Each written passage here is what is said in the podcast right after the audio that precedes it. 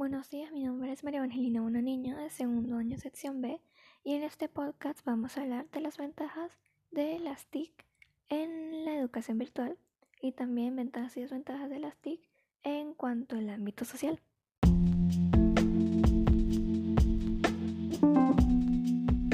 Pero antes de llegar al punto donde queremos llegar, que son las ventajas y desventajas, tenemos que ir al punto inicial, que son las TIC. Las TIC o tecnologías de información y comunicación son herramientas utilizadas para administrar y distribuir información mediante elementos tecnológicos como televisión, ordenadores, teléfonos, entre otros. Las TIC nos ha ayudado a seguir educándonos durante estos tiempos de pandemia, también a informarnos y a comunicarnos, entre otros, de una manera más sencilla como en los espacios de trabajo. Es evidente que estas están tomando mucho protagonismo hoy en día. Ahora sí que ya tenemos una idea de qué son las TIC o tecnologías de información y comunicación, podemos ir a cuáles son las ventajas que estas tienen en la educación virtual.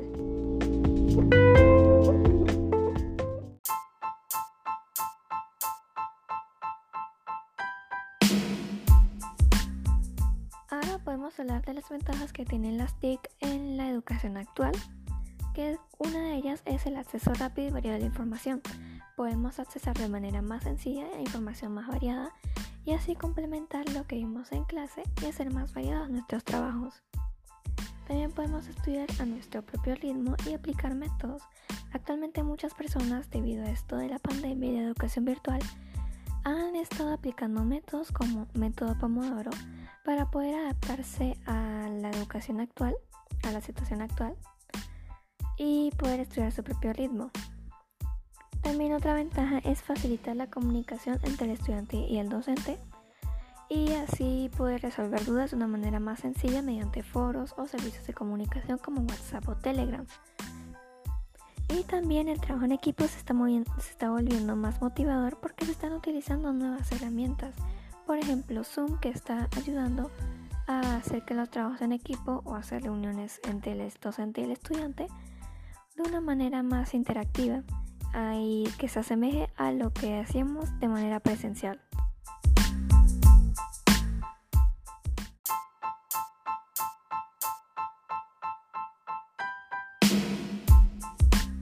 Ahora podemos hablar de las ventajas y desventajas que tienen las TIC en el ámbito social.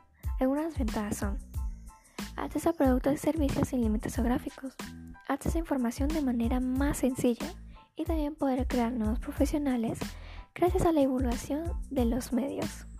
Y también algunas de las ventajas son el peligro a la exposición de datos personales.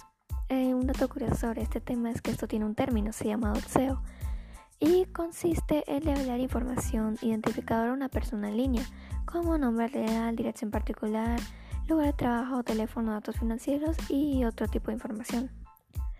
También está la fácil divulgación de información falsa.